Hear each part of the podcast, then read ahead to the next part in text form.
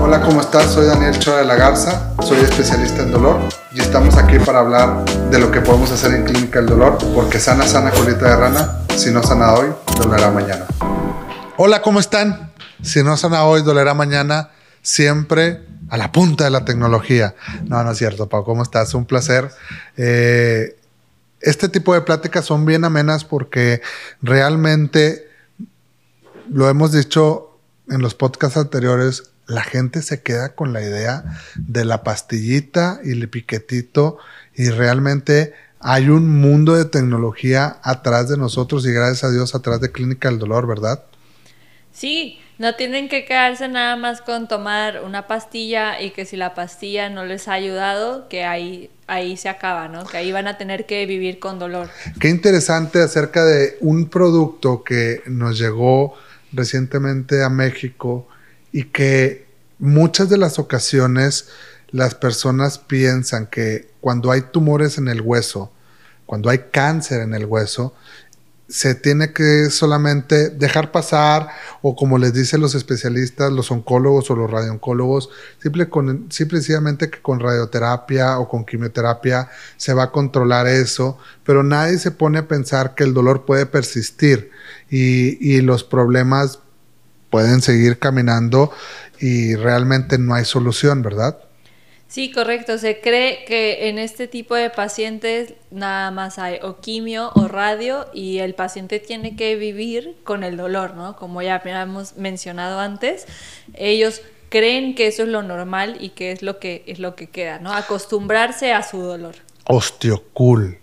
Qué padre, ¿no? Qué cool se escucha esa, esa, esa palabra, pero atrás de eso hay una tecnología muy interesante que combina dos cosas, ¿verdad? Que combina el aplicar cemento y no somos ninguna cementera del país o internacional y aplicas frío a zonas que están lastimadas, ¿verdad? Sí, es una terapia osteocool, pues una terapia al hueso de, enfriado, ¿no? Entonces lo, lo que se realiza es a través de unas cánulas, otra vez volviendo a la, ciencia ficción, estas entran a través de los introductores al, hueso y se, se, hace una pequeña, pues como ablación de enfriado. Lo que significa es que yo estoy mandando, en este caso tiene una bomba de agua que está tratando el, el tumor óseo, ¿no?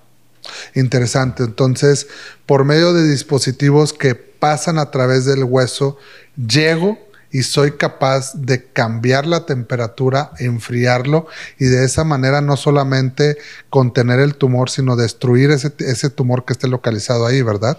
Sí, eh, con el, frío está comprobado que puede abarcar una mayor área. Entonces destruyo de cierta forma este tumor y volviendo a la cementera, con, el cemento yo pues reconstruyo esto que destruí con la ablación y le mejora por eso el dolor al paciente. No, y muchas de las veces hablando de destrucción, pues tenemos que entender que el hueso ya no tiene su misma calidad.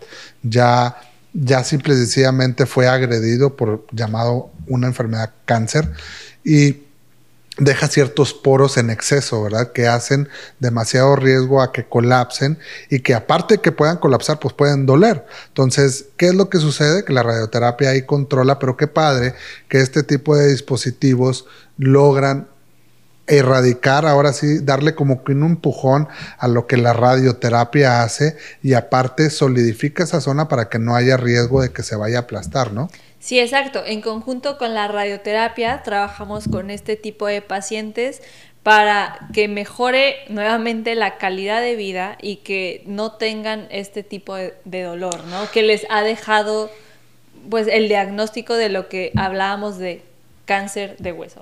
Es interesante, fíjate, muchas de las veces aquí en el podcast he platicado acerca que el especialista de dolor es un puente entre los demás especialistas que estamos tratando a esta persona. En este caso, es muy padre ver cómo un oncólogo y radiooncólogo puede tener la oportunidad de obviamente, pues apoyarse con nosotros o nosotros apoyarnos con ellos para que por medio de una técnica su paciente salga beneficiado, ¿no? Correcto, está comprobado que el trabajo multidisciplinario con las diferentes áreas nos da un mejor resultado y no a nosotros hablando como empresa, sino al paciente. El beneficiado en este caso de que trabajemos en conjunto, como mencionados, con los radiooncos o con los, o con los oncólogos, sería que el paciente llegue a esta indicación, a beneficiarse de este tipo de terapia que le va a ayudar a mejorar su vida. Al final de cuentas, yo creo que pues, las empresas van a estar y, y yo siempre se lo digo a las personas, no es estar casado con ninguna, yo creo que lo peor que podemos hacer es casarnos con alguien, sino tener el conocimiento de cada una de ellas, para poder sacarle provecho y a esta persona ayudarlo. En este caso, pues está muy padre que con estos dispositivos como el Osteocool, oye, qué padre que pueda, como lo estábamos mencionando, mantener y seguir quemando un cáncer que se fue al hueso, ¿verdad? Que muchas de las veces, tanto cáncer de mama, cáncer de hueso, cáncer de pulmón, cáncer de colon, son tumores que no es de su desagrado ir a los a otros lados y algo que les gusta mucho es el hueso. Entonces, fíjate cómo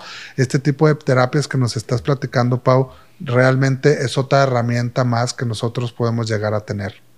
Entonces, pues qué interesante otra vez la ciencia ficción. Ya hablamos de electrodos y pilas de bombas y catéteres y ahora de cánulas o agujas de cierta manera gruesa que pueden inyectar cemento y aparte pueden enfriar una parte del hueso que tiene cáncer.